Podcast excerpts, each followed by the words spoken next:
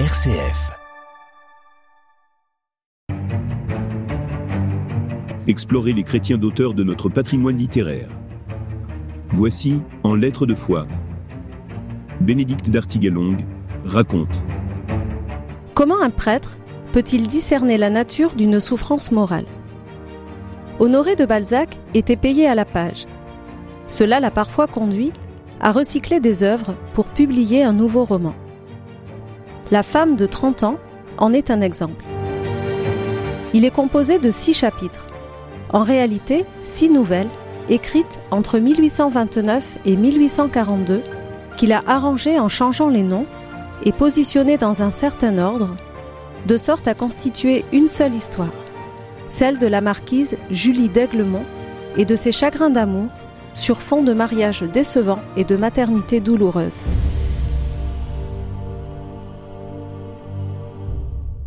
Elle se lie d'un amour aussi chaste que puissant avec un médecin anglais, qui meurt dans des circonstances non expliquées. Balzac lui-même écrit Les événements de cette nuit n'ont pas tous été parfaitement connus. Si l'auteur ne sait pas, alors le lecteur n'est pas avancé. Quoi qu'il en soit, elle est en deuil de son amoureux.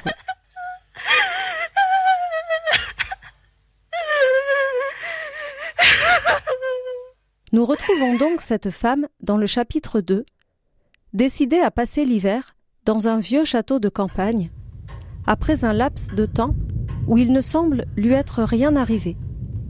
Elle s'y morfond, refusant de quitter ses pensées funestes.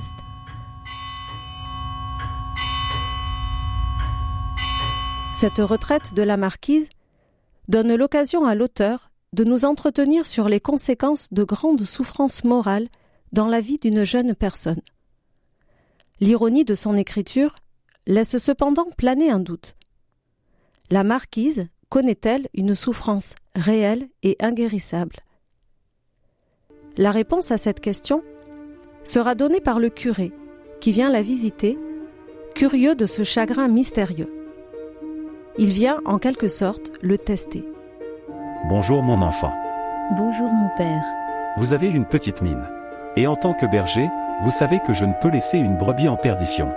Merci mon père, mais je ne pense pas que vous puissiez résoudre un chagrin. Nous pouvons au moins essayer d'en discuter. La première partie de leur joute verbale traite de la réalité concrète du chagrin. Quand elle prétend ne plus attendre de bonheur, ni même pouvoir envisager la vie, il lui répond froidement que si elle avait dû mourir, cela se serait passé plus tôt. Si elle est ici, c'est qu'elle est bel et bien engagée dans la vie. Le prêtre essaie de lui faire comprendre qu'on ne meurt pas d'un chagrin d'amour quand on est une jeune femme comme elle.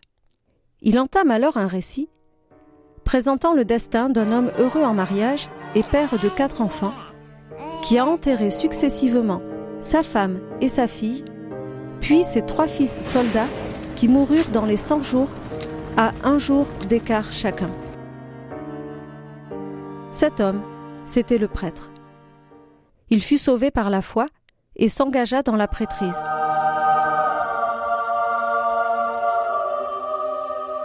Inutile de préciser qu'il connaît le sens du mot chagrin.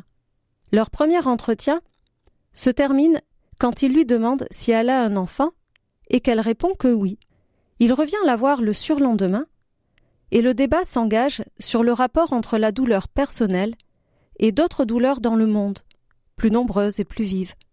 La marquise refuse d'élever sa pensée et restreint le débat aux contraintes données par la loi, notamment dans le cadre de son mariage. Elle en revient donc à sa propre situation. Le curé ne se laisse pas décourager et tente une deuxième sorte d'argument. La valeur de la maternité.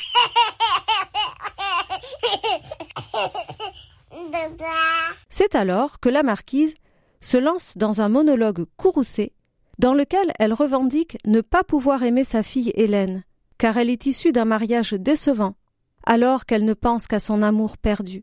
Elle oppose à la jeune enfant réelle l'enfant idéal, parfait. Comme si cet être était le produit d'une haute technologie. N'a pas le moindre défaut. Elle est parfaite. Digne de son amour, celui qu'elle aurait pu avoir avec son amoureux défunt. Dans les faits, leur relation était très chaste, et jamais ils ne furent prêts à concevoir un enfant. La marquise s'est donc réfugiée dans un rêve qui n'a pas de rapport avec le réel.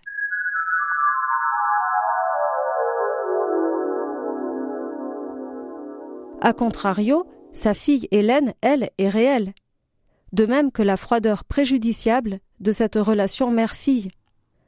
La dernière prise de parole de la marquise auprès du prêtre est une sorte de critique hypocrite de sa faiblesse à se donner la mort. Finalement, il prononce quelques phrases graves, sans colère. Vous vous êtes perdu. Vous entrerez dans le monde, et vous tromperez le monde. Puis vous perdrez la peine de vos plaisirs. La douleur n'est viable que dans les âmes préparées par la religion.